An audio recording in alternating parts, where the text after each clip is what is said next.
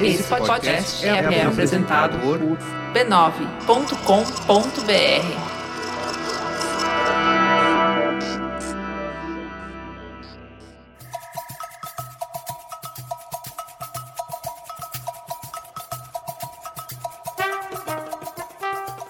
Dibre, pessoal! Estamos no ar! Esse é o Dibradoras de número 36. E aqui a gente já avisou, mas é sempre importante frisar que este podcast está sendo gravado de maneira quinzenal diante de tantos perrengues que estamos vivendo na vida, paralisação dos esportes, essa coisa toda. Mas a gente segue firme aqui com a nossa honra de bater cartão, nem que seja um período mais espaçado, mas a gente segue aqui firmes e fortes. Não é isso, minha companheira Angélica Souza? Bom dibre. Bom dibre, minha companheira Roberta Nina. Você está, como sempre, corretíssima. Seguimos firmes e fortes, quinzenalmente, e na paz e seguras em nossas casas. É isso mesmo, assim seguiremos. E minha amiga Renata Mendonça, bom dibre, minha querida. Como você está? Em que país você está? Bom dibre, minha amiga. Estou no país São Paulo do controlando certo. meu sobrinho, o qual passou por uma experiência de quase morte ontem, brincadeira. Ai, não. Gente, coitado, bateu a cabeça que eu quase, eu quase morri. Eu passei uma quase experiência de morte de, de susto, mas deu tudo certo. Ele tá ótimo já, serelepe, lá embaixo. O que, que foi isso? Foi uma desatenção da cuidadora? Amiga, esse, não, esse bebê, minha filha. Ninguém eu segura esse bebê. Uma, uma cuidadora pra esse bebê. Esse bebê sai andando, correndo, entendeu? Assim, Entendi. o menino tem 10 meses nem 10 meses que ele vai completar agora. E aí ele simplesmente saiu andando, acelerou o passo, tropeçou, caiu, bateu a testa na estante. O bagulho me subiu um galo do tamanho. Meu Deus que olha, só Jesus na causa. Eu não conseguia Abriu nem olhar. A, com a moleira aberta. Ave a moleirinha. Esperar fechar a moleira. Olha, só nem, olha, só pela graça. Mas aí a gente pôs Amém. um gelinho, abaixou. O nenê passa tá bem. Tá ótimo. Passa bem, tá ótimo. Graças ótimo. a Deus. E sua irmã Boletim não... médico aqui do Otto, tá tudo bem. E sua irmã não, não brigou com você também, não? Imagina, não. Minha irmã ficou, inclusive, ela aparentou muita calma. Só que ela tava Graças super nervosa. Aí ela ficou muito calma pra segurá-lo e tal, e botar Sim. o gelo. E é muito, muito uma sabedoria materna. E aí, depois Ai, que tudo passou, ela falou: Meu Deus do céu, quase morri. Ela chorou. É sempre assim. é. É sempre assim. Eu chorou, mas ficou desesperada. É, é a experiência materna que se adquire somente maternando. É isso, então, quem isso. for mãe vai ter essa experiência quando maternar. Enquanto isso, a gente segue podcastando, que é uma coisa que a gente sabe fazer é no momento. E eu vou começar com ele, então, minhas amigas, o momento olímpico. Que resiste. A gente não desiste dele. Não, Ele resiste jamais. bravamente. Esse aqui, ó, é igual o Thomas Bach, tá resistindo com esse negócio aí de Olimpíada, tá levando a sério. A gente também tá. Faltam 366 dias pros Jogos Olímpicos. Era pra gente estar tá lá, né, nesses dias assim. A gente estaria com certeza marcado. O futebol estaria para começar. Eu acho que o futebol começaria amanhã. Olha aí, tá vendo? Saudades Olha do que aí. não vivemos. Saudades. E nem sabemos se vamos viver, mas não. seguimos aqui na perseverança. O momento olímpico desta semana vai falar dela. E essa coisa aqui também já é, quase virou uma sessão aqui é. no podcast. que é a Missão Europa. Já faz quatro podcasts que eu falo disso. Eu falava disso quando ele era semanal e eu continuo falando disso quando ele é quinzenal. Então, seguimos falando. Missão Europa, planejada pelo COB, né, para fazer os atletas olímpicos treinarem um espaço seguro durante a pandemia, que não seja no Brasil, né, porque aqui nada é seguro. Finalmente saiu do papel. Então, tivemos a primeira leva de atletas que desembarcaram em Portugal, é uma delegação formada por 112 pessoas, sendo 72 atletas e também, né, as outras pessoas são de, de comissão técnica, treinadores. Então, um total de 112 pessoas de seis modalidades que são boxe, ginástica artística, ginástica rítmica, judô, nado artístico e natação. Desembarcaram lá, finalzinho da semana passada, lá em Lisboa, minha terra, meu amor. A ideia do COB é mandar mais de 200 atletas lá para Portugal até dezembro para treinar em quatro bases oferecidas pelo COB em Portugal, que são Rio Maior, Cascais, Coimbra e Sangalhos. Eu não conheço nenhum desses lugares, nem para Cascais, nem para Coimbra eu fui. Você conhece, Angeliquinha? Não conheço. Tá bom. Conheço só Lisboa e Porto mesmo. Temos que Sou conhecer. mais basiquinha. Eu Tá gosto bom. que eu sou descartada nessas perguntas. Tudo bem, não sou viajada também. Não sou. Não sou Amiga, viajada. Não você conheço. conhece. Ocorre que eu não conheço, tá? Mas Amiga, só pra, não, responder a pergunta. quando é-. Quando tem, quando tem Canadá, É. a gente pergunta. É verdade. Cada um tem suas, suas Ca- regiões aí cada um-. Amiga, cada um tem sua vivência. E você foi pra Portimão, então você Portimão. pode falar que você conhece. Exato. É. Que não é Então nenhuma tá. dessas regiões aí. E também que você ficou presa num resort, mas tudo bem também. É, minha gente, mas esses, essas bases oferecidas, né, essas quatro bases que eu citei para treinamentos dos atletas do Brasil, é, custaram ao COB, ao todo, 13,4 milhões de reais, tá? Então, assim, não foi barato, não saiu barato esse lance aí de mandar os atletas para lá. O tempo de estadia para treinamento desses atletas em Portugal é de entre 20 e 30 dias. Então, vai lá, treina duas, três semaninhas, um mêsinho e volta pra cá. E aí, é, eu vi que tem duas ex-atletas que estão, foram junto, né, com esses atletas pra Lisboa, que são as medalhistas olímpicas, a Jaque Silva, que foi ouro, né, no vôlei de praia em Atlanta em 96, e a Isabel Swam, que foi bronze na vela em Pequim em 2008. Essas duas atletas estão exercendo o papel de embaixadoras do time Brasil na Europa. E aí elas estão lá fazendo o quê? Dando palestra, transmitindo suas experiências para os atletas, interagindo com os torcedores brasileiros, mandar mensagens nas redes sociais do COB. Então teve mais essa- essas duas beleza embarcando é, junto com a delegação lá para Portugal. Então, é isso. Tem atleta lá, tem atleta que ainda vai, mas diante disso, a gente vai debater um pouco essa situação, né? Vamos aqui às análises que eu trouxe. O nosso companheiro de UOL, o jornalista Demetrio Vecchioli, conversei bastante com ele essa semana, do blog Olhar Olímpico. Ele fez um texto opinativo no seu blog com o seguinte título: Missão Portugal é prova que Brasil falhou em criar legado da Rio 2016. Tá errado? Não tá.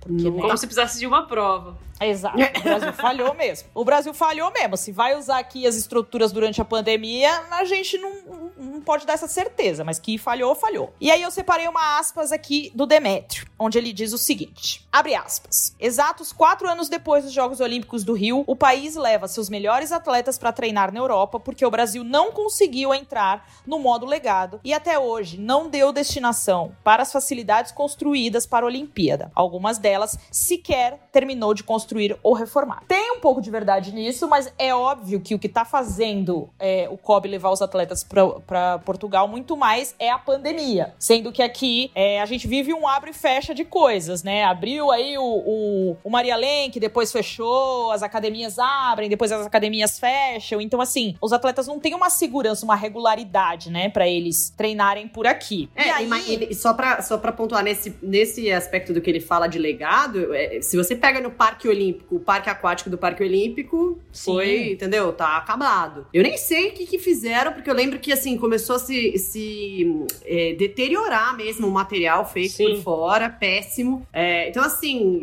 eu sei que de boa parte das estruturas dentro do Parque Olímpico, até porque no plano de legado, algumas delas nem eram pra pra ser de esporte, né? Tinha um negócio de transformar em escola e tal. E assim, nada foi feito, pouca coisa aproveitada. Então, nesse ponto, independentemente da pandemia, Sim. é, está correto, né? Infelizmente, Sim. é muito triste isso. Acho que é uma das coisas mais tristes é ver um, um negócio, um equipamento tão lindo como foi o Parque Olímpico, tão incrível, sendo simplesmente desperdiçado. É, e talvez se, isso que a Rê falou, se não tivesse pandemia, não ia ter condição Ah. de treinar de nenhum jeito. Os caras iam continuar treinando ou nos clubes, Uhum. enfim. O que eu tinha que deixar de legado olímpico mesmo, ou de base, desenvolvimento, de treinamento, não existe. Exatamente. Então, não vai culpar o coronavírus. É, tam- também tem isso. O coronavírus só deixou mais escancarado uhum. que a gente já sabe, né? E aí, nesse texto do Demetrio, ele critica, né, a tomada de decisão do COB em levar os atletas para Portugal por inúmeros motivos. Então, assim, é uma, é uma operação muito custosa, porque envolve dinheiro para inúmeras coisas, né? A gente deu aí é, o gasto que, que envolveu toda essa, essa viagem, mas então é passagem, hospedagem, alimentação, aluguel de espaço,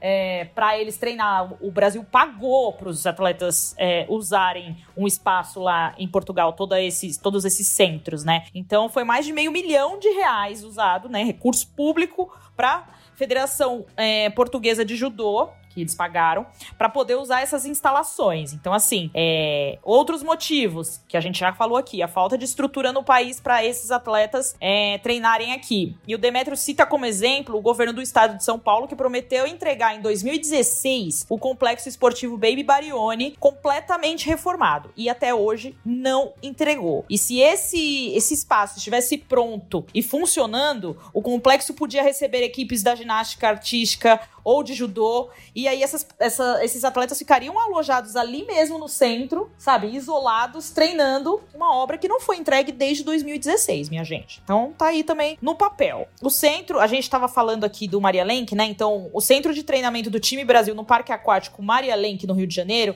ele reabriu nessa segunda-feira. Então, assim, mandou os atletas da natação para Portugal, sendo que o centro abriu aqui. Então também é uma coisa de se pensar. Será que precisava é, levar essas pessoas para lá? Tipo, a Ana Marcela estava treinando lá no, no início da semana. Ela ainda vai para Portugal. Ela ainda não foi e já estava treinando aqui. Então é mais um custo, né? E tem também o que, minha gente? Interesses políticos, né? Já que daqui a quatro meses vai acontecer a eleição presidencial do comitê. E em cima desse tema, o Demétrio deu a seguinte opinião: abre aspas. O COB precisa mostrar serviço e a Missão Europa cumpre esse papel, permitindo, ainda que ex-atletas com direito a voto sejam convidadas para passar uma semana em Portugal. Dois coelhos com uma cajadada só. Então. Forte, hein? É, o Demétrio ele pega pra capar, né? E aí tem isso, né, minha gente? Você vai lá 20 dias, fica lá, treina, e quando volta, o que, que vai acontecer? Onde esses atletas vão treinar? Vai estar um espaço aberto para eles continuarem o, o projeto? Porque assim, a gente precisa entender a continuidade disso, né? Então também tem mais outro problema que a gente vai ter que enfrentar quando esses atletas voltarem para cá. E aí, eu vou deixar, deixar uma deixa, adoro falar isso, aqui nesse, nesse momento olímpico, mas que a gente vai discutir no destaque desse episódio, que foi o protesto, né, da Poliana Okimoto, a medalhista na maratona aquática no Rio de 2016, que ela fez na última sexta-feira, no dia 17, nas suas redes sociais, questionando a presença de apenas uma mulher da natação no embarque para a Europa em meio a 14 atletas homens. Então a gente viu aí amplamente divulgada aquela foto, né, da equipe da natação onde só homens estão lá. A única mulher é a Ana Marcela que ainda não foi. A Etienne não foi para Portugal porque ela é asmática, ela está no grupo de risco, então ela preferiu continuar treinando aqui. E aí eu pus aqui um trechinho do post da Poliana. Então eu vou ler rapidinho aqui, tá? Hoje embarca para Portugal a seleção brasileira de natação. Foram convocados no total 15 atletas, sendo 14 homens e uma mulher. Fico me perguntando, tentando ver o que poderia estar de errado, já que temos grandes atletas, grandes técnicos e clubes incríveis no Brasil. Só sei que o que não vejo mesmo é incentivo. Incentivo para as mulheres praticarem a natação com grandes objetivos, incentivo a essas mulheres irem disputar mais torneios internacionais, treinar com as melhores do mundo, mais intercâmbios. Pelo contrário, o que vejo cada dia mais é que as meninas desde novinhas percebem a dificuldade que é estar e permanecer na seleção brasileira, pela falta de apoio, por acharem que não estão fazendo a diferença, por serem sempre renegadas, pela falta de fé no trabalho delas, por acharem que estão sempre lutando sozinhas. Fecha aspas. A CBDA se manifestou para explicar os critérios que ela usa para a convocação desses atletas para a missão Europa. Então, assim, esses atletas que acabaram indo para lá, todos eles obtiveram tiveram na temporada do ano passado, em 2019, tempos dentro da marca A, que é estabelecida pelo COI. Então, assim, duas nadadoras apenas, duas mulheres, se enquadraram nesse critério, que foi a Ana Marcela e a Etienne. E aí, depois dessa. Depois da declaração pública da Poliana, o diretor executivo da CBDA, o Renato Cordani, e o diretor de natação da CBDA, o Eduardo Fischer, eles fizeram na segunda-feira, agora, no dia 20, uma reunião com as nadadoras Giovana Diamante, que é representante da Comissão Nacional de Atletas, e com a Natália Almeida e a Pamela Alencar. Então, a Poliana faz o, pro- o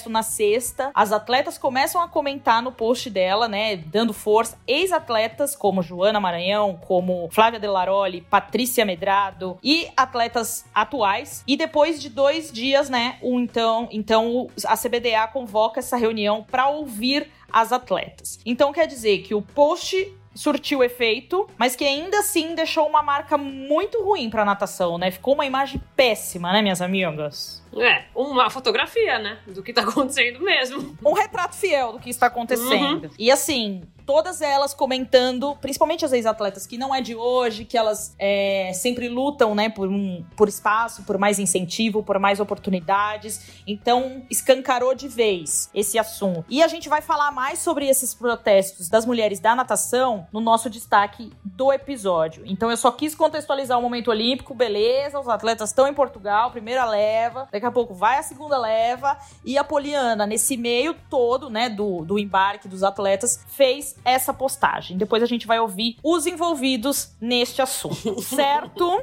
Ouvi todos os lados. Certo. Fique conosco, fique até o programa- final do programa que a gente vai dar, ter uma discussão boa aqui. Foi só a escalada. Foi e, e que escalada, né, minha gente? Tô até rouca aqui, ó. Então, ó, esse foi o momento olímpico. Semana que vem ele não tá de volta porque a gente grava quinzenalmente. Mas daqui 15 dias ele volta e estaremos juntos. Vamos que vamos. Segunda notícia, gente, notícia boa. Tem franquia nova chegando na NWSL, a Liga Americana de Futebol Feminino. E a Angeliquinha não contou pra gente que tava com trabalho paralelo? Olha só. Conta essa novidade aí, minha amiga. Gente, era segredo. É. Você não podia falar, né, pra não Eu não podia falar porque já podia melar alguma negociação, alguma coisa assim. Hum. Mas é isso, meu povo. É um time em Los Angeles que chama Angel City. Ai, que bonito. Coisa maravilhosa. Esse time é meu. Então ele chegou pra. ele chegou pra abalar as estruturas da NWSL em 2022. Então tem que segurar um pouquinho, mas. vamos Segura a onda. Que vai chegar porque eu faço minhas coisas com muito planejamento. Isso. Esse time tem uma mulher como fundadora e presidente, que essa é uma brincadeira, não sou eu. Ela se chama Julie Hurman e é empresária que atua nas áreas de mídias digitais, videogames e entretenimento. Gente, sou quase eu. Olha, ela é uma gameira, gente. Ela é dos games. E esse time também tem sócios de peso. Como nós, aqui Sim. somos sócios de peso, certo? Vamos citar, vamos citar alguns, alguns nomes. As atrizes Natalie Portman, Jennifer Garden, Eva Longoria, Jessica Chastain e as veteranas da bola Mia Hamm, Wambach e Julie Falding. Gente, e quem Meu mais? Deus. Olha, Não, gente, sério. Olha. sério. essa notícia é muito boa. E olha quem entrou também. A nossa amiga Serena Serena Williams. Tá junto com sua filha Olímpia e seu maridinho, Alexis Ohanian. Tá, tá É. mal? Tá mal de divulgação Gente, esse pessoal aí? esse- tá mal? Esse time já tem isso? muitos, embaixa- muitos embaixadores pra fazer arroba. Minha filha, já, já nasceu com 100 mil Muitos seguidores. Um milhão de 100 seguidores. milhões, é. Isso, 100 milhões. É, é, saiu a palavra errada. 100 milhões de seguidores. Então, a gente tá. Espera que a gente possa marcar esse time também. De repente, o pessoal chama a gente pra visitar as estruturas, o lançamento lá em Los Angeles. E a gente dá uma Nossa. passeada legal. E nós queremos. E eu Angeliquinha. que esse time tem meu nome. Imagina entrevistar Serena Williams, é, Abby Wambach, a Julie Faldi e a Mia Hamm, tudo assim, numa e a tacada Angélica só. Souza. E a Angélica, E a Angélica Souza, Souza. que é a no- dona do. Claro, mas essa eu, eu espero falar Dona. com mais frequência, né, Ami? Eu dei o, o meu. é, Com certeza. É o- esse nome tem o meu name rights. Eu já cobrei o time. Coloquei meu name rights no nome do time, não no estádio. Eu quero fazer duas observações. Uma, Hum. Angeliquinha, você é a base brasileira nesse time, né? Com você é uma das proprietárias aí, doou seu nome. É, marcar um contra aqui no seu Amigos de Angélica no final do Uhum. ano, trazer essa galera. Perfeito. Já Conta faz- comigo. Você faz faz amigas de. Angélica e amigas de Angel. Que aí você pega as gringas com as brasileiras. Isso. Isso. Aí se a Serena quiser montar o time dela, também, Também deixa. pode. A gente, faz a gente faz o campeonatinho e tá tudo bem. Um campeonatinho de tênis, dupla, misto, sei lá, a gente faz uma coisa inclusiva. Eu posso te ajudar a Serena quiser, eu organizar isso. Eu também, tudo. E outra observação que eu quero fazer. A gente tem o nosso grupo, né? O nosso grupo de sócias para discutir o planejamento da nossa empresa. Imagina um grupo de WhatsApp com essas pessoas é, discutindo os rumos do Angel City. Hi! Hi, friend! Gente, e uma divulgando os filmes que tá fazendo, a outra divulgando outras Muito coisas. lindo. Nossa, meu Deus. Que grupão. Umas figurinhas. Quais figurinhas será que elas têm? Umas figurinhas. Gente, uns grupão bala. E aí, o que, que aconteceu? A Lívia Delunardo fez um comentário sobre esse. Quando a gente divulgou no Twitter a chegada desse time, ela escreveu assim: Como diz a Érica, que é a colega da, da Lívia que participa aqui também. Como diria a Érica, mais um time pro Pride perder. Olha aí, Orlando Pride. Chegou mais um time Que pra você se lascar. Esse é o time da minha Que fase. É isso, minha gente. É isso. Bem-vindos todos ao, ao meu time. Amo, Muito amo. Amei essa notícia. Queria parar aqui, mas tem mais notícia, infelizmente. Vamos lá, vamos falar dessa notícia que vem e vai e volta, Ah, né? meu Que a Deus. gente não queria estar dando, mas a gente tem que dar essa notícia. Notícia que ioiô. é, a, é a volta do futebol. Vai voltar? Vai. É. Deveria? Não deveria? Não. A gente, acho que quem nos ouve aqui já entendeu esse recado que a gente prega aqui. Mas. É, semana passada, a CBF divulgou o calendário completo do futebol feminino de 2020. É, então, O o brasileiro retorno. feminino. O retorno. o brasileiro feminino Série A1, né? Primeira divisão, a gente já tinha mencionado aqui que volta dia 26 de agosto, termina 6 de dezembro, se tudo der certo. Jesus abençoa. Antes da paralisação, o torneio foi disputado até meia quinta rodada. Faltaram alguns jogos, inclusive que minha amiga Nina é, e a Ai, minha amiga sim. Estavam a caminho de, né? Tava no praticamente metrô. trem, exato. É. É, elas vão ver se vão co- conseguir pegar o trem, se puderem, né, ir nesse jogo, não sei, porque acho que não é seguro É. ainda, isso aí. É. Eu não posso porque eu não tenho acesso. Verdade. Felizmente eu isso não vou também, poder. Não vou poder. Você vou tem a poder. CESP, sim, minha senhora. Não foi feito. Foi feito. Ela tá dando migué no trabalho, você vai pegar esse trem. olha, olha, a, a Angélica, desde que anunciou esse novo time dela aí, ó, É. fala nada. Agora ela Eu tá não vou, assim. porque o cientista Átila falou pra eu não ir.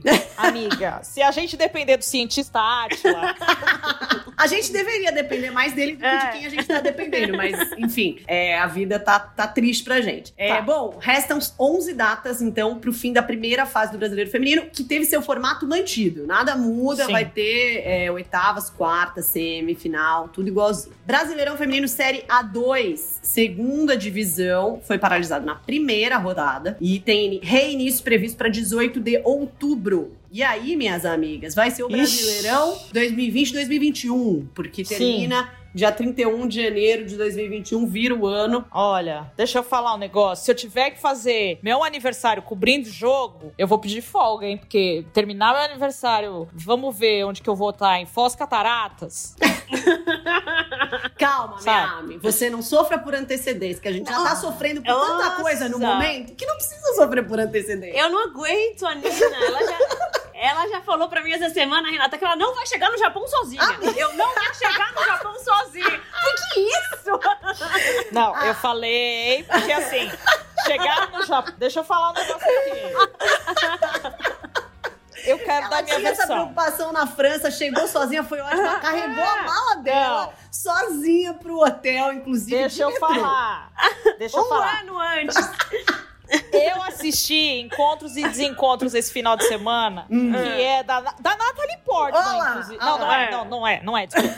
É da Scarlett, Scarlett Johansson. Johansson. Hum, que sim. eles vão se ela se encontra lá com conhece um cara lá no Japão e o hum. povo andando no Japão, eles norte-americano, né? Olhando para aquelas telas luminosas, aquele povo falando nada com nada. E aí eu falei pra Angélica, olha, o Japão não é igual a França, tá? Que você senta, que você observa, não vou sozinha. E aí ah. eu fiquei traumatizada por causa do filme, mas eu não vou mesmo. Quando eu desembarquei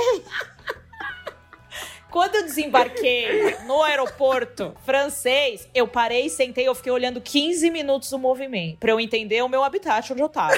Então, onde eu ia comprar o bilhete, se eu ia pagar com cartão, com dinheiro, onde eu ia entrar. Imagina eu no Japão. Minha amiga, amiga. eu vou te dar uma dica que eu dou para muita gente, que é eu não, não se preocupe com os problemas é. antes dele chegar, tá? Bom, perfeito. Fique tá tranquilinha, bom. tá tudo bem. Vamos continuar aqui com o brasileiro Eu feminino. tava falando, é, não pós-catarata, vocês me levaram pro Japão. Ô, ô, Renata, eu só respondi assim, ah, não começa, vai. Perfeito. Pronto. É isso. Volta aí. Vamos lá, próximo tópico.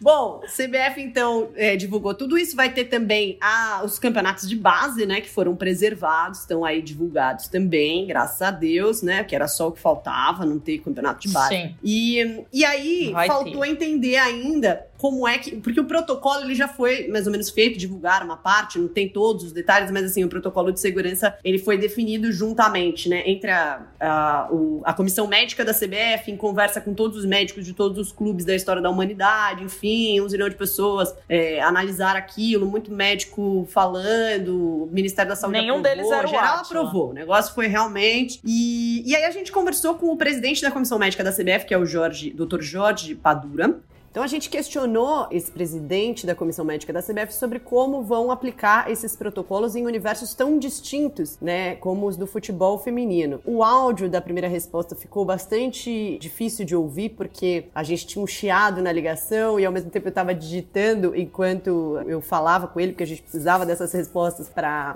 coluna da Folha. E então eu peço desculpas que a gente não vai conseguir usar esse primeiro áudio por causa da qualidade, a gente ouve um mais à frente, mas eu vou reproduzir reproduzir aqui o que ele disse nessa resposta. Basicamente, ele disse: assim como nós vamos fazer na base, que tem um questionário específico para quem fica no alojamento, já tem uma estrutura montada que tem que ser seguida, é o que a gente vai fazer no futebol feminino. Não pode se abrir mão de nenhum modo. Então ele, ele reitera que não tem como abrir mão de nada desse protocolo. O pessoal vai ter que se adaptar ao que estamos fazendo, isso vai ter que ser vistoriado, disse o médico. Então, assim, mesmo em clubes que tenham alojamento com várias jogadoras morando. Isso vai ter que seguir o protocolo, se não seguir, não vai usar o alojamento. É basicamente isso que ele disse, que os clubes vão ter que se adaptar é, senão não funciona. E ele reitera que o protocolo é exatamente igual ao do masculino, é, é o mesmo protocolo para todas as categorias do futebol que estão subordinadas à CBF. Então, assim, todo mundo tem que cumprir essa exigência. Ele reforça: o protocolo é obrigatório, tá no Ministério da Saúde, todo mundo recebeu esse protocolo, então eles têm que se adaptar e nós vamos checar porque é uma responsabilidade da CBF, dos clubes e das competições. Essa foi a resposta, né, do presidente da comissão médica da CBF, Jorge Pagura, sobre esse questionamento nosso. E aí, assim, uma coisa que a gente questionou é a que a gente tem falado aqui é, sempre que a gente fala sobre esse assunto, ou seja, sempre desde, sei lá, que falaram da volta do futebol, que é assim, bom, beleza, mas como é que vocês definiram? Que critério foi esse para definir as datas, né, de retorno? É, tem alguma garantia de que a pandemia vai estar controlada até lá? A gente tem ainda mil mortes diárias? Como é que vocês veem isso. E questionamos até como médico, né, o que, que ele acha, o que, que ele pensa desse retorno do futebol. E ele respondeu, ouçam aí.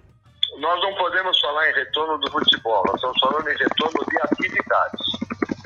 A hora que as atividades estão abertas, estão abertas todas essas que eu citei. Então, é, praticamente, a pressão de uma liberação todas as atividades são grandes. A hora que a atividade de saúde permite, eu vou trabalhar com segurança.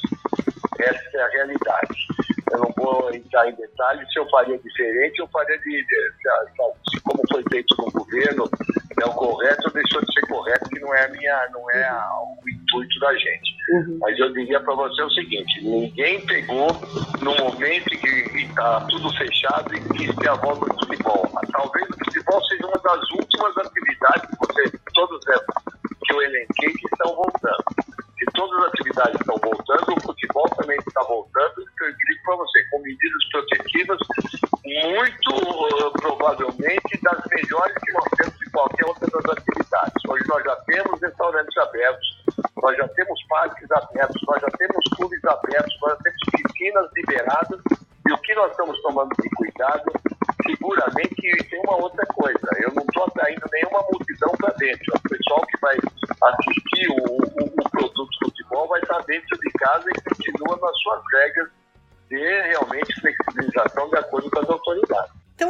minha gente. Basicamente, o futebol está voltando porque está tudo voltando. Acontece, né? Exato. né? Quando a gente tem responsabilidade em todas as áreas, a gente faz o quê? A gente segue em responsabilidade. É isso que tem para dizer. Exatamente. E aí, e tenho dito. em cima disso, a gente tem aqui, né, as observações. A Renata falou aí, se não sabe se a gente vai cobrir o jogo. Eu também não sei, porque assim, qual é a segurança que eu vou ter lá, né? Qual vai ser o protocolo da então, imprensa para essa cobertura de jogos? Essa foi outra coisa que eu questionei, inclusive, assim, porque, por exemplo, no jogo do masculino, que tem, costuma ter bastante cobertura, né? Muitos jornalistas, eles vão limitar o número de credenciais e tal, mas beleza, eles vão montar a estrutura lá pra, pra medir temperatura, tem que entregar teste de Covid, o caramba, etc. Como é, eles vão montar a mesma estrutura no futebol feminino? Como é que vai ser esse controle? Disse hum. o, o doutor Pagura que é tudo exatamente igual. Então, os mesmos cuidados que se, serão feitos para todos os jogos do futebol masculino serão feitos para todos os jogos do futebol feminino. É, não haverá zona mista, e aí, é, nesse caso do protocolo de imprensa, eles ainda estão definindo detalhes, mas assim, não haverá zona mista. É, tá. Eles farão, tipo, provavelmente terão que montar uma estrutura de, entre, de entrevista né, transmitida online, enfim, como tem uhum. sido feito em outros, em outros campeonatos. Mas isso me intriga também, né? Porque eles vão montar uma estrutura em cada estádio para, poxa, medir temperatura. Imagina no estádio de Vinhedo lá que a gente foi, por exemplo, Nossa. do Palmeiras, é, que mal vestiário direito para as atletas, porque assim, né, um espaço super pequeno de ali do vestiário. Como é que assim a imprensa vai ter um controle de acesso ali de temperatura, enfim? Não, e assim, você, quantas horas antes você chega nesse local para uhum. fazer todos esses procedimentos, né? Aonde que vocês vão estar? Tá? Porque assim, você não pode estar tá aglomerado no mesmo lugar assistindo o jogo, né? Não uhum. é Exato. igual lá em Vinhedo, que nós ficamos trepados é. nas filmagens da TV. Uhum. Não tem condição. E o que a gente tem visto bastante são os clubes, né, de futebol se preparando para atender a imprensa é, em grupo de WhatsApp, por exemplo. Eu tô no grupo da Ferroviária e eles, eles mandam mensagens. Ó, oh, hoje vai ter uma coletiva no YouTube com o treinador. Quem quiser manda pergunta aqui até tal horário. E é assim que tá acontecendo. Os assessores estão sendo é, o porta-voz, né, entre o clube e a imprensa. Então aí repassa pro treinador ou pro jogador a pergunta. E aí vai acontecendo de maneira online. Então, assim, é o novo normal no futebol também, né, minha gente? Pelo amor de Deus, né? Uhum. E aí, outra coisa que a gente também trouxe aqui é esse lance da situação financeira dos clubes. Então, assim, se tá difícil pro Pato, que teve redução de salarial, coitado, e ele hum. tava, né, bem triste por causa disso. Imagina para as jogadoras, né? Que malemar elas ganham um salário. Então, essa pandemia só fez os clubes entrarem em recesso por cinco meses é, dentro de campo, mas assim, o, o, o, dano né, financeiro é enorme, assim, a gente não consegue medir. E quando a gente fala do, do futebol feminino, é isso. É, as receitas já são mínimas e a situação fica ainda mais alarmante. Então, é, a gente viu aí alguns casos, né, no início da quarentena, quando a CBF fez aquele auxílio para os clubes. Muitos já falavam em desistir, né, do campeonato. O próprio Audax chegou a mencionar isso. É, alguns já liberaram algumas atletas, então precisaram reduzir o plantel. Outros acabaram dispensando para recontratar depois. Então, assim, é, é, um exemplo desses é o próprio Foz Cataratas, né, que a gente já tinha falado aqui, que estava em vias de fechar um patrocínio pro time, então ele reformulou, ele trouxe a Cris Lessa, treinadora dos Estados Unidos, Tânia Maranhão, um monte de menina que ela também trouxe dos Estados Unidos para jogar lá, mas esse patrocínio acabou não vingando e o clube ficou na mão, né? Então a própria Cris chegou a fazer uma vaquinha virtual para as pessoas ajudarem o Foz a pagar seus compromissos com jogadora, comissão e tudo mais. E aí a gente soube hoje que a Cris acabou voltando para os Estados Unidos, porque ela não tinha condição de ficar aqui. Ela largou toda a vida dela, ela estava mais de 15 anos fora e ela veio para fazer justamente uma aposta porque ela queria trabalhar no Brasil, mas enfim, ela ficou sem salário, ela ficou sem se manter aqui, fazendo dívida atrás de dívida. Então ela voltou para os Estados Unidos, está trabalhando lá e ainda não sabe se retorna para comandar o Foz no Brasileiro A2. Então, o dono do time, né, o Gesi, fala que quer ter ela aqui, mas como que ela vai fazer isso, né? É muito arriscado. Então, ela acabou indo para os Estados Unidos. O Corinthians também fez uma ação, né, aí no dia 2 de junho, no começo do mês, chamada Fortalece as Minas, né? Muita gente falou que, né, ah, o Corinthians tá fazendo vaquinha e tal, e aí a gente também foi ouvir o clube em torno disso, e o Corinthians mandou uma nota pra gente falando que se trata de uma engenharia financeira, olha que nome bonito, uhum. feita pelo clube e por um parceiro para criar uma alternativa de receita, que é inédita na modalidade, né, segundo eles, que é fazer com que o torcedor participe, né, desse processo de fortalecer as minas, né? O time feminino. Então é assim: essa ação consiste numa plataforma online onde todo o valor provido pelo corintiano, pela corintiana que colaborar, ele vai ser destinado ao time feminino do Corinthians. Então, assim, você vai fazer uma compra e aí você passa seu cartão de crédito ali, da bandeira Mastercard. E aí, sempre que você fizer essa compra e você autorizar que o seu valor possa ser arredondado, esse pequeno, né, valor arredondado vai para essa conta que ajuda o futebol feminino. Então, assim, são valores que não passam de 99 centavos dentro da plataforma e o torcedor pode colaborar desta forma na engenharia financeira do Corinthians. E aí, falando de futebol também, vamos entrar no último tema aqui que a gente elencou e que muita gente também procurou a gente para falar sobre isso, mandou mensagem. É, também vimos no, no Twitter alguém, muitas pessoas falando sobre isso, que era sobre as jogadoras quebrando a quarentena. Olha aí, denúncia. Sim. Então, algumas semanas, né? O povo já tá falando sobre isso. E aí, nesse final de semana, a cobrança foi maior, porque as pessoas viram um grupo de jogadoras do Corinthians curtindo uma praia no final de semana. Então, elas estavam lá Mas na só, praia. Só para controle. O ir à praia ali, né, em Maresias, não é, não está proibido. A Angeliquinha, que é frequentadora de Maresias, pode me dizer melhor. Mas assim, Sim. o ir a, o que, que é permitido lá? É só dar uma caminhada na praia? Pode entrar no mar? O que, que, que, pode, o que, que não pode? É, esportes individuais. Uh, é isso. É Esporte só, só tá. É, durante semana e final de semana só permitido esportes individuais na areia ou no mar. E aí não pode ficar é, lá gente, sol, correto? Não, não pode pegar praia. É, você não pode ficar lá estirada, você não pode ficar lá. E no, deixa só, assim, no sábado eu fui à praia caminhar, né? Pra praticar o meu esporte individual. Caminhei, voltei pra casa e tinha tanta gente na praia pegando sol mesmo, pegando praia, que eu falei pro meu irmão: não é possível. Vamos, vamos ver os decretos. Aí a gente começou a baixar os decretos para ler. Só que aí realmente a gente achou e não podia. Aí no domingo a gente foi só caminhar porque a gente é dentro da lei. Mas é isso. É, é, não está permitido pegar praia, fazer esportes em grupo ou altinha, qualquer outra coisa nas praias de São Sebastião. É isso. Então você pode correr, você pode caminhar e voltar para sua casa. Sim, pode nadar, surfar. Certo. E aí, em cima disso, a gente entrou em contato também com a comunicação do Corinthians sobre o assunto e eles nos enviaram uma nota que fala sobre isso, né? Então, como ela é muito longa, eu vou resumir aqui alguns pontos. A gente achou importante ouvir o clube, porque as pessoas também estavam cobrando da gente, né? Vocês não vão falar, vocês não vão. E aí a gente precisa entender o que, que o clube diz para os seus empregados, né? Então, o que, que o clube Sim. afirmou pra gente? Que ele orienta e monitora o quadro clínico de todos os seus funcionários e colaboradores, atletas, comissão, staff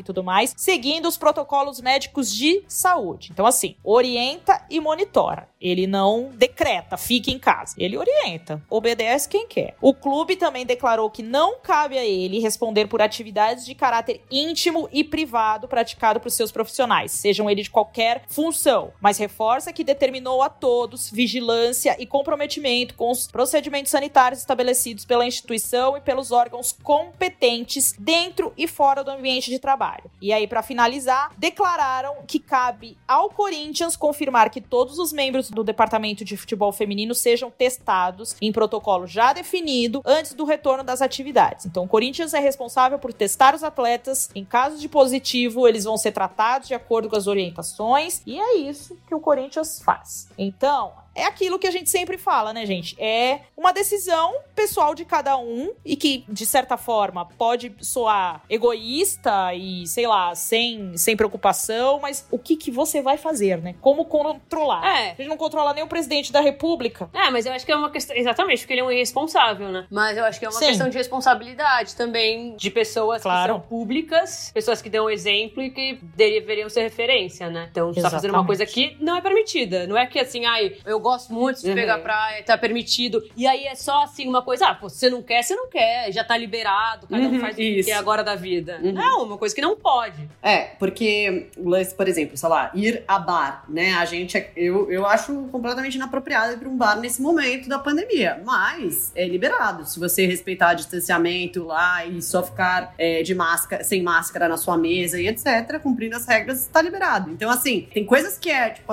a pessoa não faz porque, enfim, ela não concorda com a liberação daquilo nesse momento, e tem coisas que realmente ainda existem de regras. Sei lá, você tá andando sem máscara na rua, na maioria dos lugares é contra a lei, porque a maioria dos lugares estão ainda exigindo o uso de máscara. É, e eu acho que também tem o ponto de redes sociais, né, nesse caso, né? Tipo, Exato. Cara, além de, de ter, de ter, enfim, ido lá jogar, postaram nas redes sociais. O que aí eu acho que, que é um pouco pior, porque é nas redes sociais que estão seus fãs, as pessoas que se inspiram em você. Então, fica aquela coisa, né? E, a- Eu acho que as atletas chegaram a ser questionadas, assim, nas redes sociais por causa disso, enfim. Mas, só pra pontuar uma coisa que eu acho que, assim, isso é reflexo de toda a zona que a gente tá vivendo na pandemia no Brasil, né? Pelo fato de a gente não ter uma liderança em comum, né? No sentido de, de que o nosso principal líder, que é o presidente, é, Não dá determina exemplo. nada, a gente não tem um. Exato, e a gente tem ministro da saúde, que é um general lá interino há bastante tempo, né? Então, assim, o que, que as pessoas vão fazer? E aí vem, entra na mesma coisa do- da volta do futebol, assim, é isso, tá tudo, tá tudo voltando. O médico falou assim, cara, parque tá aberto, piscina tá aberto, é, restaurante e bar estão abertos. Por que, que o futebol não vai voltar? Sabe, o futebol Sim. começa a pressionar pra voltar, é óbvio. Então, enfim. É, vamos- Não, e lá em Maresias ainda não tá, assim, eu até falei pras pessoas, né, pra minha família que tava comigo, eu falei, gente, não tem nenhuma placa falando que também tá proibido aqui, não tem nada, não tem Uhum. guarda, o,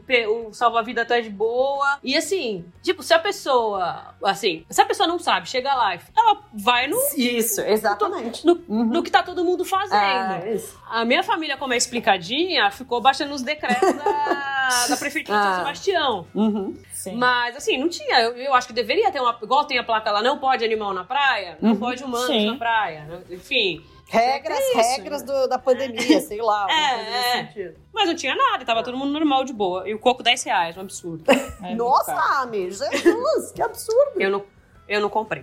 Tá certo. E é isso, gente. Sem fiscalização, sem nada, uma grande bagunça. E aí é, aconteceu este fato no final de semana. Sua cabeça, seu guia, diria o meu pai. Sua cabeça, sua sentença. Então, cada um cuide da sua cabeça. A minha tá aqui dentro de casa.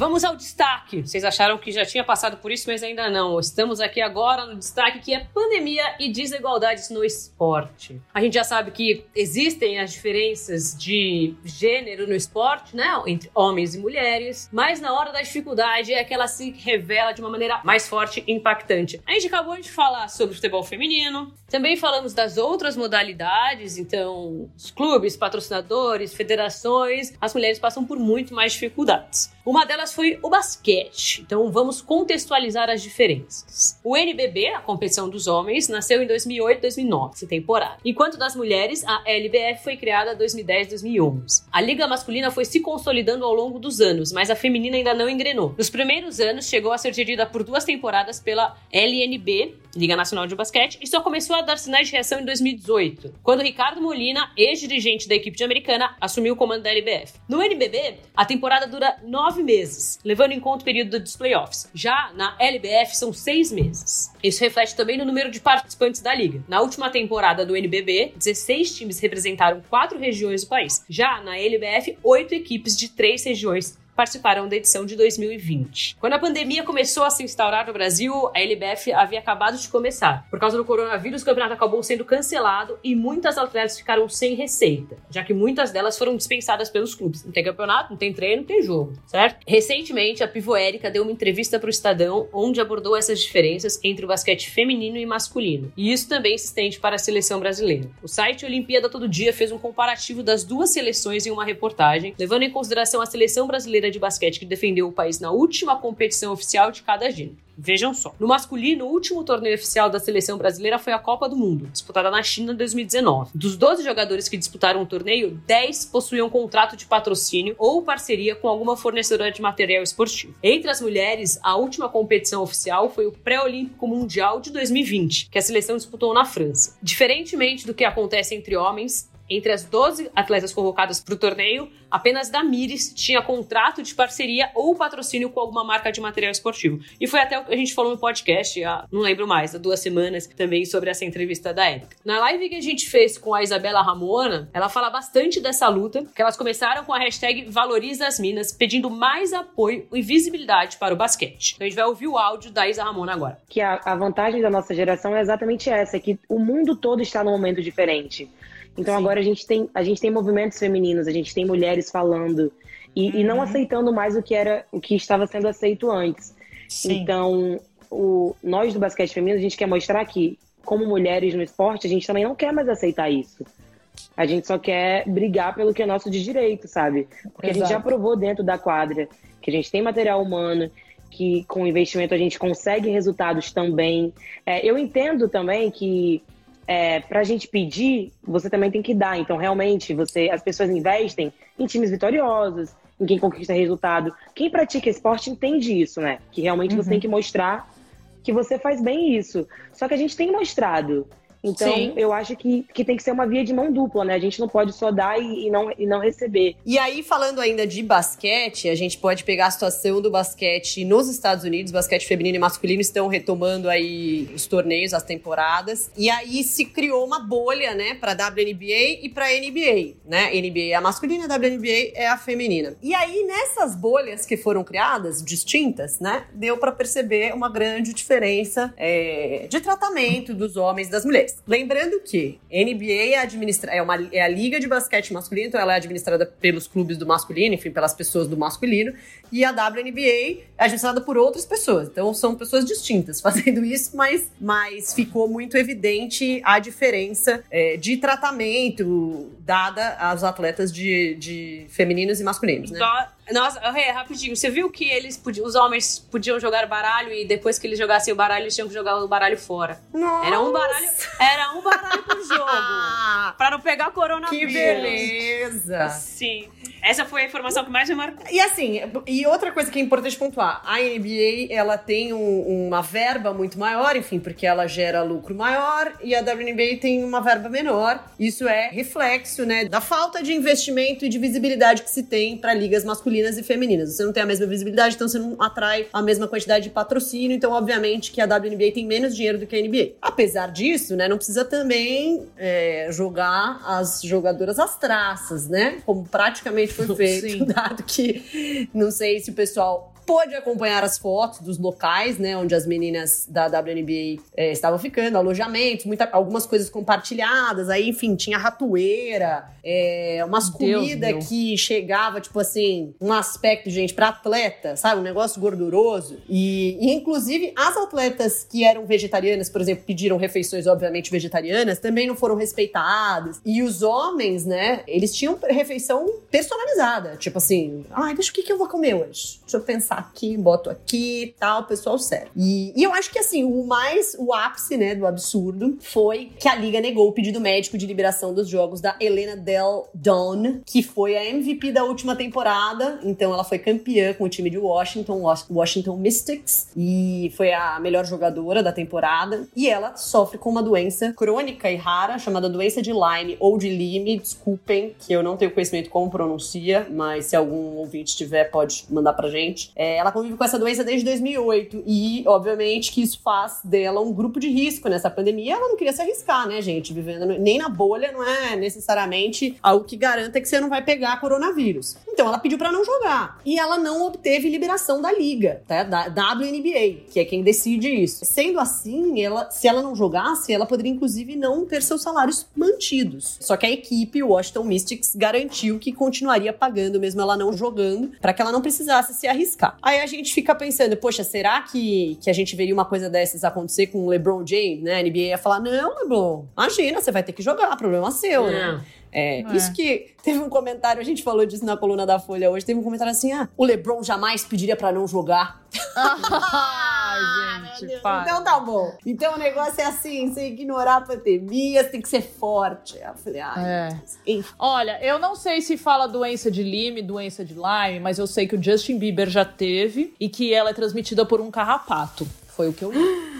Gente, detesto tá carrapato. Carrapato só traz coisa Ai, ruim. Só, e é um negócio que acopla ali na pele, passa. Ai, que ai, vamos falar de carrapato, gente, pelo amor de Deus. Vamos. Vamos, sai daqui. Tá bom, desculpa. Quis dar informação pros nossos ouvintes. Bom, é, então assim, já ficou evidente aí a situação de desigualdade de gênero, né? E eu acho que no nosso caso, país Brasil, como disse Angeliquinha, uma foto, né? A fotografia da desigualdade foi postada nas redes sociais na última sexta-feira. E eu fico pensando, né? A gente mencionou isso, a Nina falou dessa história, né? Então a gente já deu esse contexto aí no início do programa. E eu fico pensando, poxa, os caras veem essas fotos, né? Tipo, a foto dos caras, a foto. Eles Sim. não veem problema, né? Eles não, não param pra pensar que assim, gente, que coisa Você feia, acha que tá né? tudo ok Pega aqui? mal? Pega mal um negócio desse? Não, é enfim. é absurdo. E aí, a CBDA alegou, né, que, enfim, a, era a questão do índice, como a Nina mencionou no início do programa, que tinha as duas mulheres que foram convocadas para o treino, é, são as que atingiram o índice determinado lá é, em 2019. Só que aí você pensa, poxa, beleza, as outras não atingiram. Primeiramente, elas tiveram uma estrutura boa de treino, enfim, que justifica, elas têm a mesma quantidade de investimento, de apoio para elas conseguirem atingir esses índices. Ponto número um. Ponto número dois, se elas não atingiram o índice, você simplesmente não permite que elas treinem? Tipo, vocês não dão a elas a oportunidade de treinar justamente para atingir esses índices? Não seria mais plausível falar, poxa, deixa eu pegar essas, essas vagas aqui e trazer mulheres porque eu preciso que elas atinjam um dia esse índice. Eu, eu enxergo a importância da natação feminina é, melhorar, evoluir, conseguir brigar por medalha na Olimpíada. Enfim, gente, olha, tudo muito triste. E aí, vamos passar então aqui rapidamente pela natação, mas a gente traz esse destaque aqui porque a gente deu o panorama do basquete feminino e do masculino no Brasil, que coincidentemente é parecido com o que acontece com o basquete masculino e feminino norte-americano. A gente falou do futebol, né? Da, da, do contexto que a pandemia acaba deixando o futebol masculino e o feminino em situações diferentes, né? De salários, de privilégios, de acessos e tudo tudo mais. E aí veio a natação nesse fim de semana, né? Então, como a gente já falou ali no momento olímpico, a Poliana fez aquela foto, fez aquela crítica. Milhares de nadadoras comentaram nesse post, né? Que a gente falou aqui também, da, da do passado e também atletas que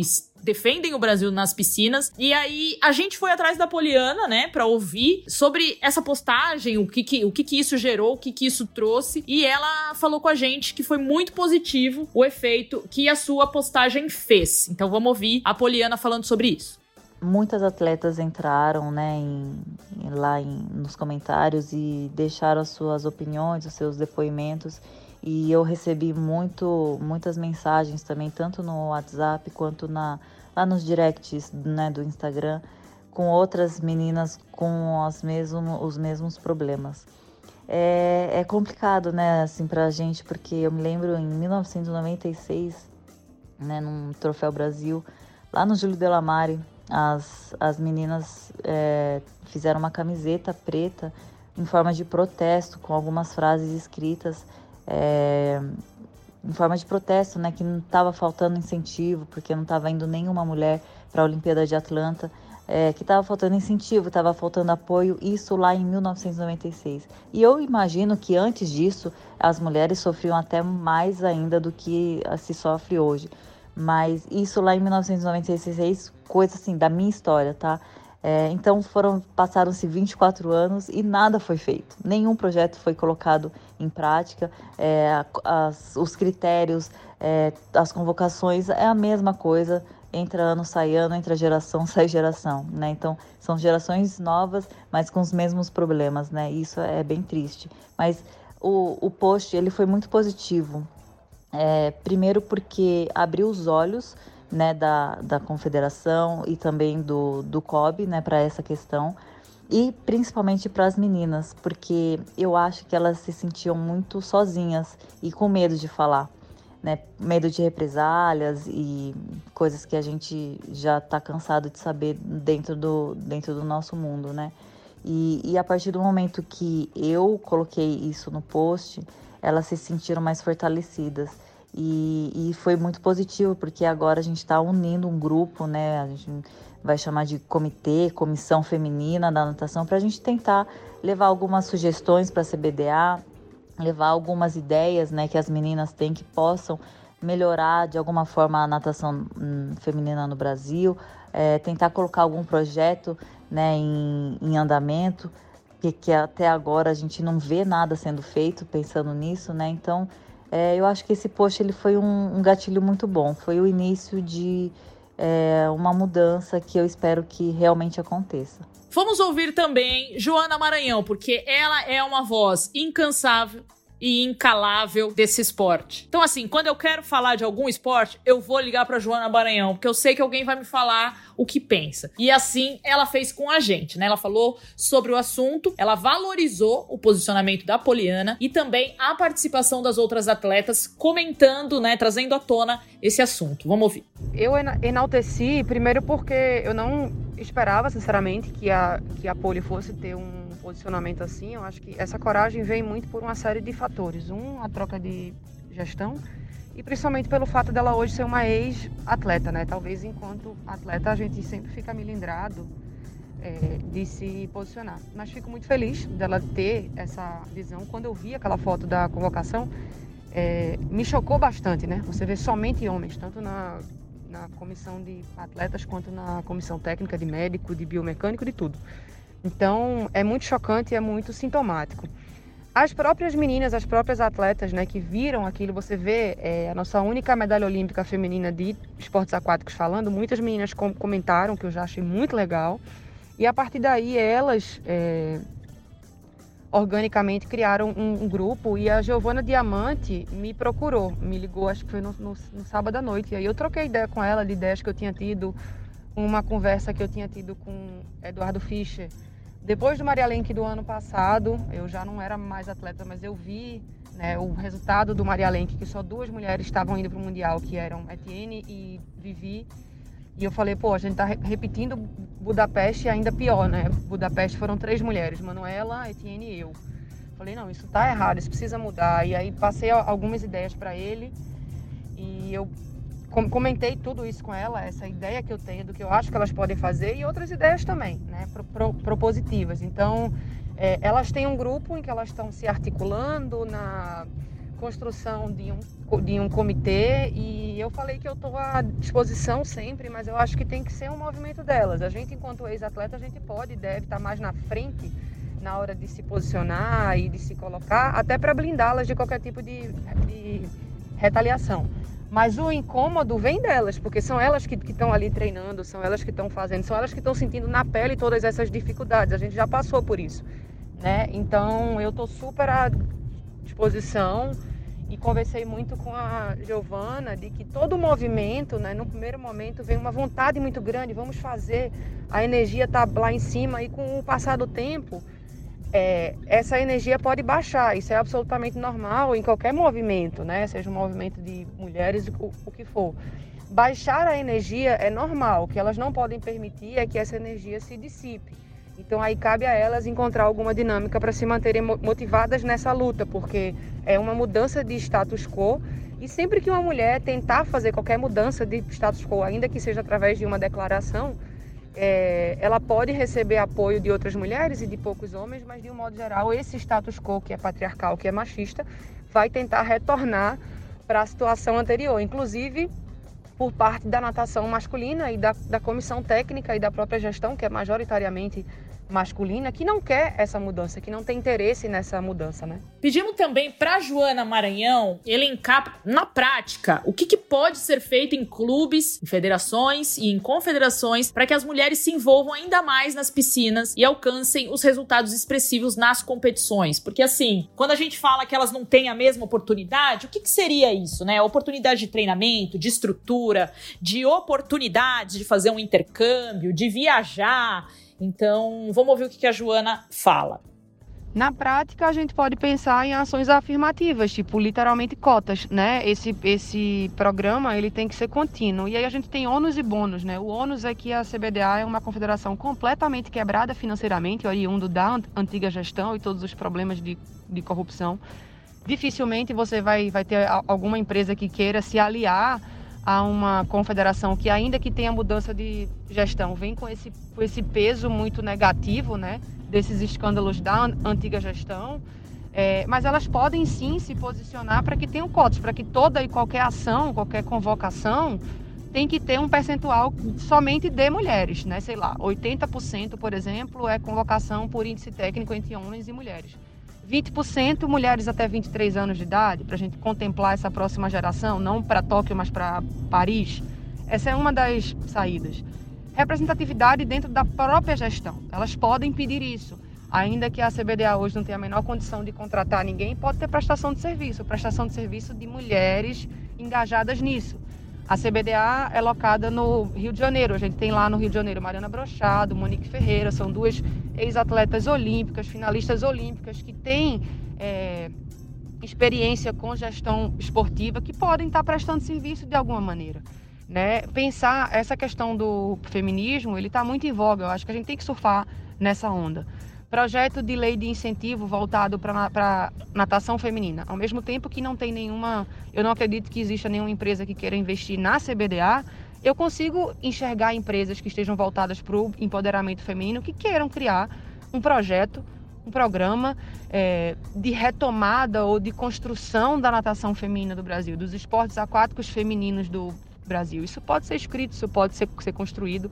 É, essas são só algumas ideias assim que, que me vêm num primeiro momento, além de muitas outras também. Eu acredito que essas meninas precisam e merecem ser blindadas dentro de, de seus clubes, né? Não é porque elas estão se posicionando que elas merecem ser retaliadas. A questão de equidade salarial, por que não provocar uma reunião junto com o dirigente dos clubes, Comitê Olímpico e CBDA para discutir esses critérios. Qual é, o, qual é o critério que determina essa disparidade salarial, às vezes de meninas e meninos que têm o mesmo nível?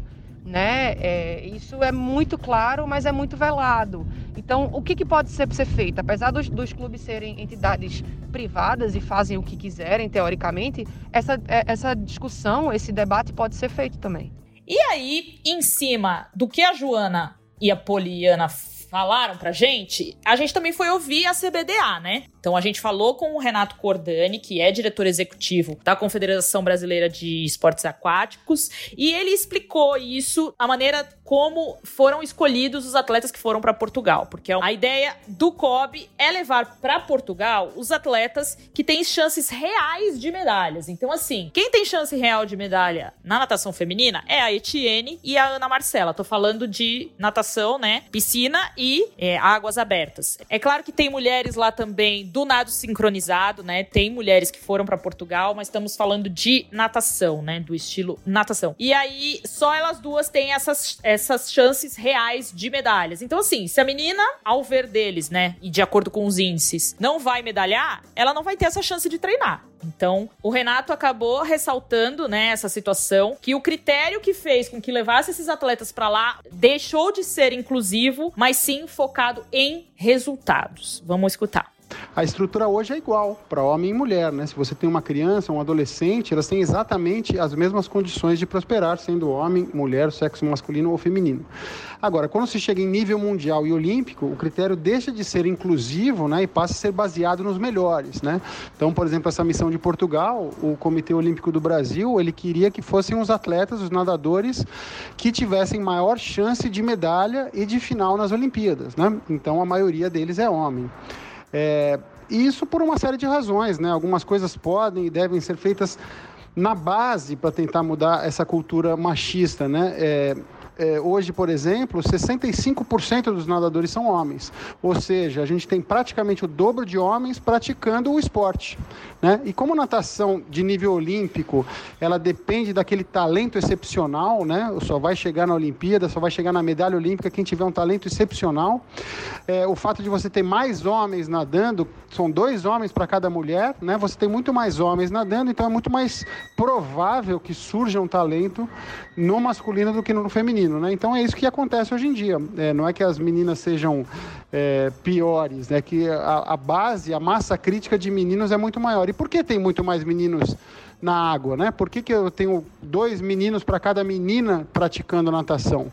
Esse é um problema cultural do nosso país que eu acho que a gente pode e deve atuar para minimizar ou para acabar com isso. Esse negócio dele falar resultados, é, cara, ele entra num. A gente pode entrar num ciclo vicioso aí, né? Porque você fala assim, ah, eu só vou levar as atletas que podem dar resultado. Beleza, você só vai ter para sempre Sim. duas atletas que vão poder dar resultado. Se você não investir em mais, né, em amplificar a sua quantidade de opções de dar resultado, você vai ficar sempre focando nos mesmos e dependendo de, de surgir um talento aí do nada, né? Eu acho que esse aqui é, que é o ponto. É, ele não leva em consideração que, assim, se você não incentivar a natação feminina, você nunca vai ter resultados. Se você não investir, você nunca vai ter resultados. Então, você vai investir sempre na, na, nessa pequena cota aí de duas pessoas, entendeu? Então, assim, se nenhuma tivesse atingido o índice, ele ia falar o quê? Não vamos nenhuma, né? Acho não, que é um e pouco quando complicado. essas E quando essas atletas pararem de nadar, uhum. quem vai vir depois? Quem são as pessoas Sim. que você tá preparando é, para vir depois? É que o ponto principal é, enfim, é tratar o efeito e não a causa, né? Então,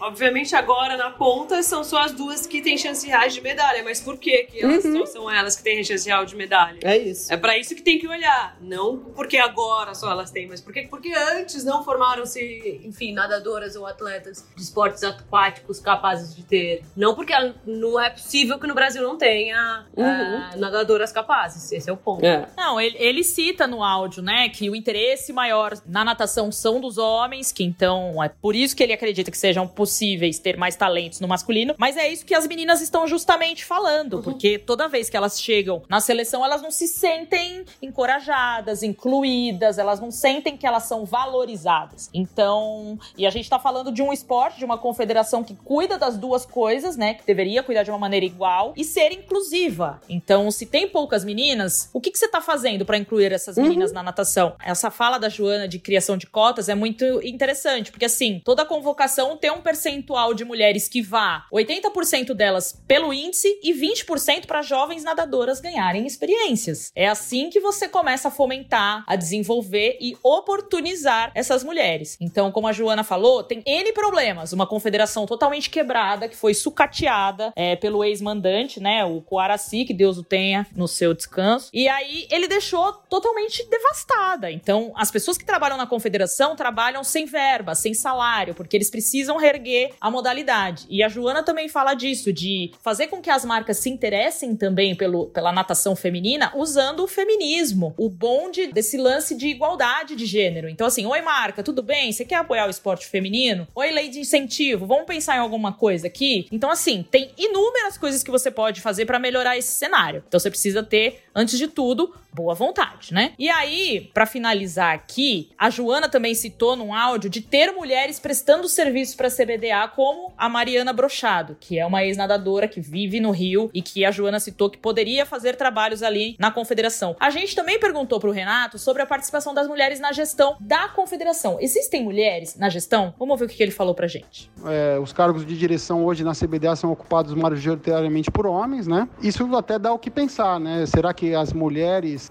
elas têm sido é, alijadas dessa, desse, dessa posição ou elas é, não têm se apresentado, né? No caso, como todos esses cargos de direção que eu mencionei são voluntários, né? É, a gente está doando o nosso tempo para fazer esse trabalho em prol do esporte aquático, é, então não é que seja assim um cargo muito cobiçado, né? O meu cargo, por exemplo, eu trabalho 24 horas por dia é, de forma voluntária, né? Então é, eu faço isso porque eu tentando devolver um pouco para a natação aquilo que a natação me deu durante a minha vida. Então, é, como é um cargo voluntário, não é que tem as pessoas não estão disputando a faca esses cargos, né? E, é, é, como eu disse, dá o que pensar. Não sei se as, as meninas, as, as moças, as, as mulheres não estão se candidatando, não estão levantando a mão, né? Para ajudar a gente nisso e, e eu não tô, não tô querendo ser definitivo aqui. Eu vou até prestar mais atenção e vou, vou dar uma olhada para ver se a gente pode mudar um pouco esse quadro. É, por fim, né? A gente tem aí dentro do nosso, da nossa Assembleia Geral, a gente tem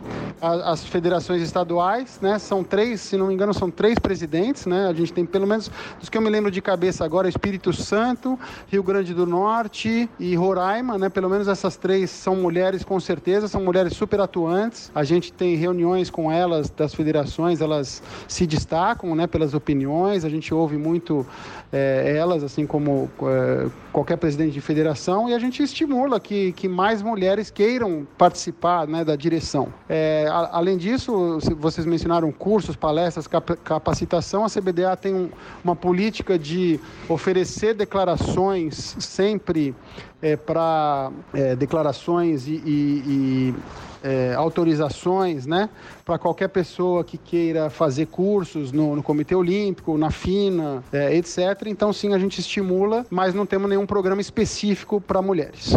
Então é isso. Como ele disse, não tem mulheres participando ativamente da gestão. E aí ele levantou essa questão: será que as mulheres elas não têm se apresentado ou elas não não são procuradas ou elas não são capacitadas? Me o mesmo discurso que a gente ouve no futebol feminino, né? Que a gente ouviu por anos. Não tem mulheres treinadoras porque elas não são qualificadas. E os homens que estão lá, será que eles são qualificados de fato, como eles pedem que as mulheres sejam? Então ele também falou desse cargo, né? Desse trabalho de maneira maneira voluntária, mas, minha gente, é, eu acho que falta diálogo aí, né? Acho que falta muito diálogo, não só na, na CBDA, mas em muitas instâncias do, do poder do esporte, porque assim, é, não dá pra gente simplesmente se conformar com esse cenário, sabe? Você postar uma foto com 14 atletas homens e você não ter mulheres e não vê problema. Uhum.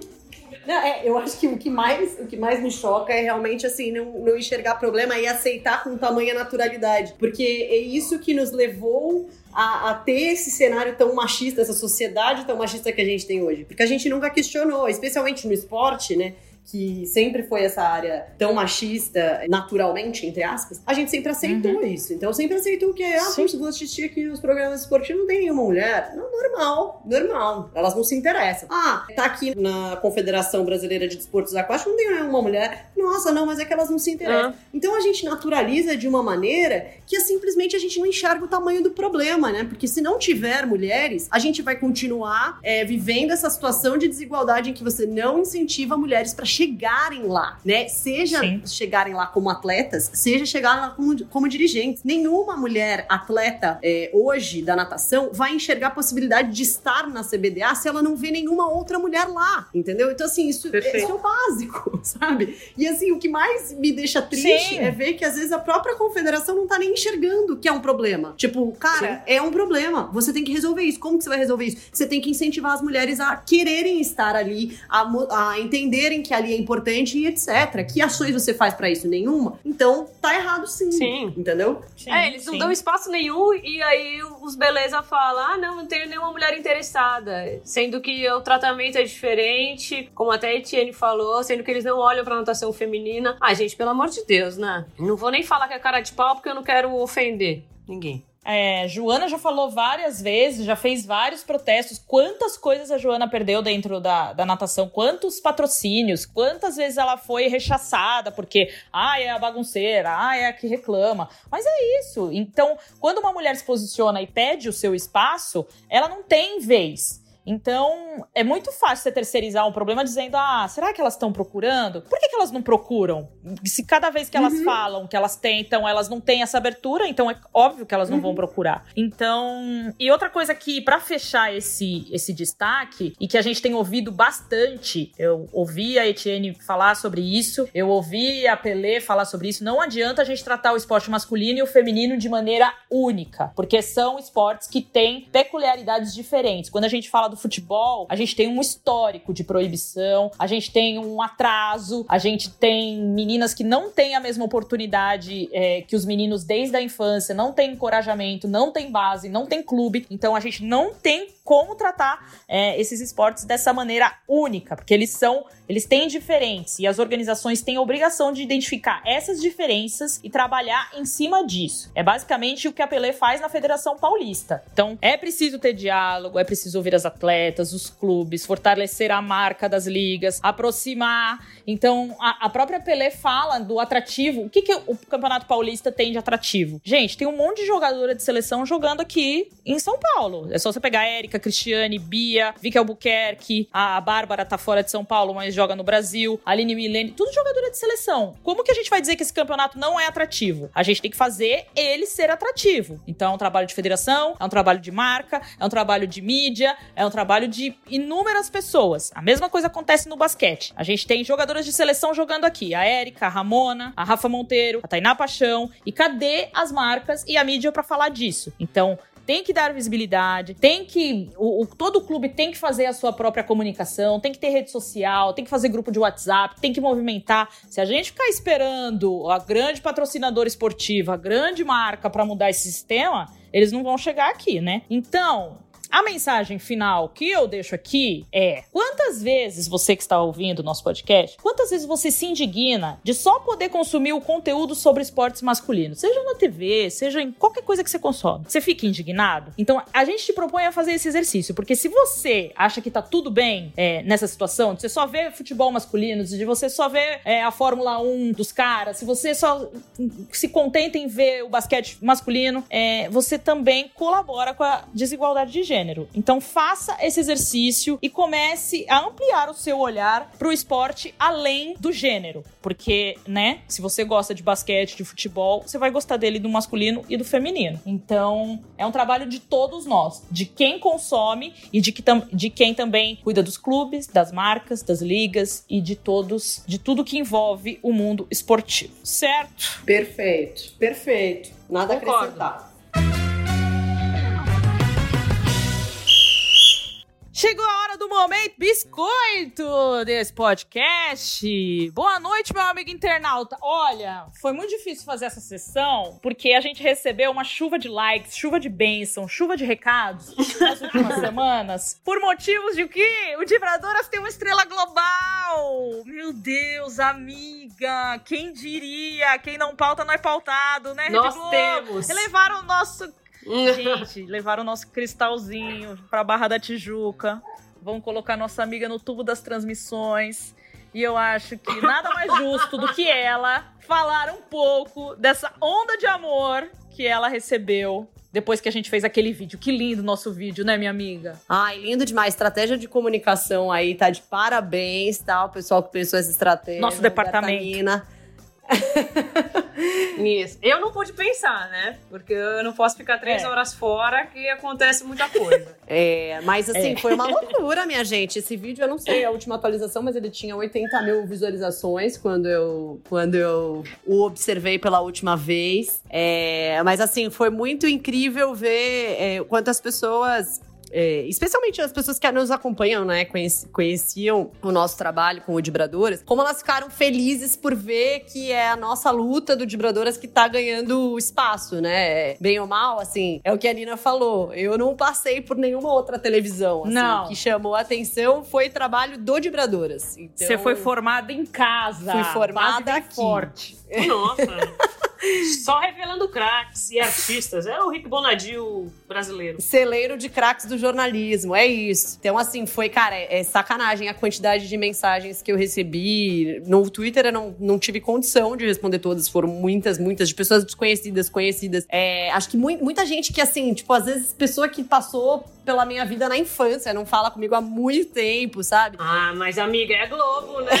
Pessoal, é, o pessoal já, já vai querer é, voltar a amizade. Vai voltar a amizade agora. Não, é... e sabe o que é legal também? Acho que gente, gente que inclusive é da área, assim, por exemplo, eu recebi uma mensagem do PC Vasconcelos, sabe? Que eu acho que eu encontrei ele uma vez lá no Sport TV e, e eu fiquei muito feliz, assim, porque, poxa, é tão legal quando você recebe é, mensagem de uma pessoa que, poxa, já trabalha na área e fala assim, poxa, parabéns. É, ele falou ainda assim: nunca deixa ninguém te, te, te dizer que você não é capaz, nunca acredite na, se alguém te disser isso e tal. Assim, achei uma mensagem super, super legal, assim. Além de, obviamente, muitas mensagens de mulheres incríveis, é, das quais sou fã, admiro e, enfim, é, foi muito assim, impressionante mesmo. E agradeço por todo mundo que sempre acompanhou a gente aqui. A gente segue, eu sigo no trabalho do Vibradoras um pouco menos presente todos os dias, né? Assim, vocês vão, como a gente disse no vídeo, vocês vão me ver talvez mais lá do que cá, mas estou sigo junta na luta com essas minhas ames maravilhosas que são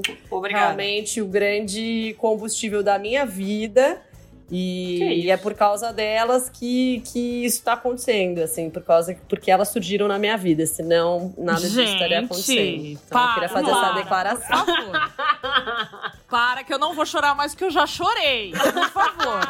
Que isso, gente. Renata está indo pra Rede Globo. Se alguém me falasse em 2015 que sairia do Vibradoras uma comentarista da Rede Globo, eu juro, eu não iria acreditar. Eu ia falar, você pode estar me zoando. Amiga, você vai brilhar muito, você é maravilhosa, você vai tirar paz daquele também. povo. Eu tenho certeza. Coitado do povo da TV Globo. Deus abençoe. Agora vocês, vocês me defendam nas redes sociais, o pessoal vai me Ah. atacar. Amiga, a gente vai te defender e a gente vai usar muito a sua figura, porque ter uma global na equipe não é pra todo mundo. Exatamente. Então você conte comigo pra tudo. Pra tudo. Agora, Vou ler a mensagem de Gabi Bianchi, que mandou no Twitter. G Bianchi Prado. Dibradoras, obrigada por existirem. Nunca consegui entender como a mídia esportiva pode ser tão rasa. Olha aí, Ai, Renata. amiga, nem fala. Leva essa mensagem para seus novos empregadores. Nos programas esportivos, em emissoras diferentes, discutindo sempre meia dúzia de assuntos. Esporte é tão maior do que discutir se foi pênalti ou não. Essa entrevista, ela se refere à live que a gente fez com a Djamila Ribeiro. Assim como outras no podcast, provam que daria para trazer conteúdos incríveis e que, de fato, agregam algo. Gabi, você entendeu tudo, minha Tudo, querida. tudo. Perfeito. Perfeito. Perfeito. Parabéns e obrigada Manda seu por currículo isso. pro Dibradoras, que a gente tá precisando de uma pessoa na equipe. A gente vai abrir um caça-talentos pra ocupar uma vaga, então fica aqui a dica.